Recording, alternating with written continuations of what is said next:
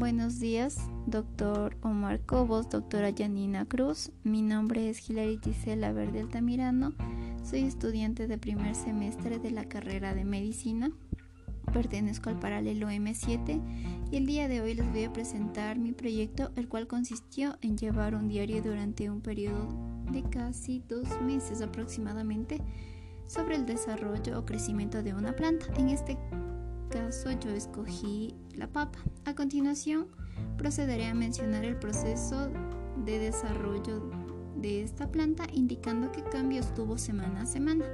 El proyecto yo lo inicié el domingo 21 de junio del presente año en donde procedí a sembrar las semillas de la papa. Cabe mencionar que anteriormente el terreno donde fueron plantadas las semillas ya estaba preparado, ya que el terreno es la base fundamental para el buen desarrollo de la papa y este proceso permite que los tallos broten eh, de manera más rápida y que las raíces sean más profundas. Para la preparación del terreno se lo hizo en tres pasos. El primero fue que se fumigó las matalezas, el segundo se hizo lo que es el arado y la rastra y finalmente el tercero fue que se hizo el guachado.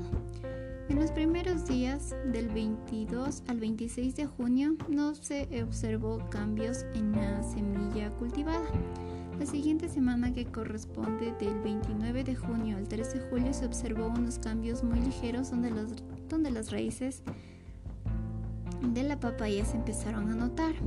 El tamaño de estas raíces era pequeño aún, pero para la semana siguiente que fue del 6 de julio al 12 de julio, eh, exactamente en el día 12, eh, se observó que las raíces de la planta habían crecido un poco más de, de un centímetro.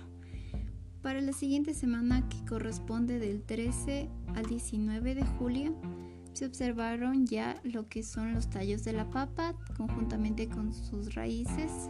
Estas raíces seguían creciendo con el paso de los días y las hojas de la papa se comenzaron a notar, aunque eran demasiado pequeñas. Durante la semana del 20 al 26 de julio se observó que las hojas de la papa se hacían más notorias, al igual que sus tallos habían crecido más que, que la anterior semana. En la semana del 27 de julio al 2 de agosto los tallos ya habían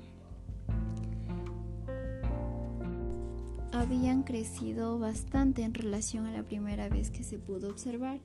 De igual forma, las hojas eran mucho más grandes durante este lapso de tiempo.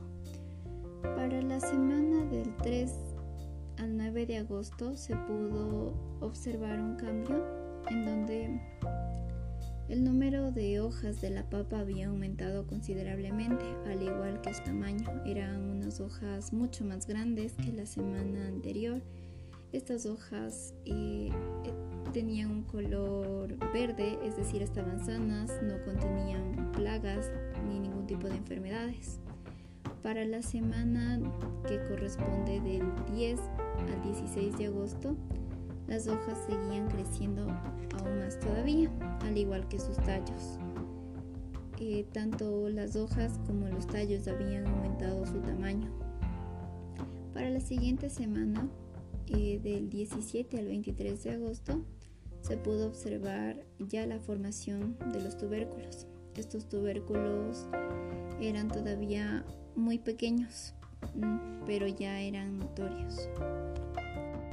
En la semana que corresponde del 24 al 30 de agosto se realizó lo que es el aporque. El aporque consiste en colocar tierra adicional sobre la mata para que se pueda... Este proceso se debe realizar hasta la base de la planta para así formar un lomillo un poco más alto, alrededor de 36 centímetros de altura.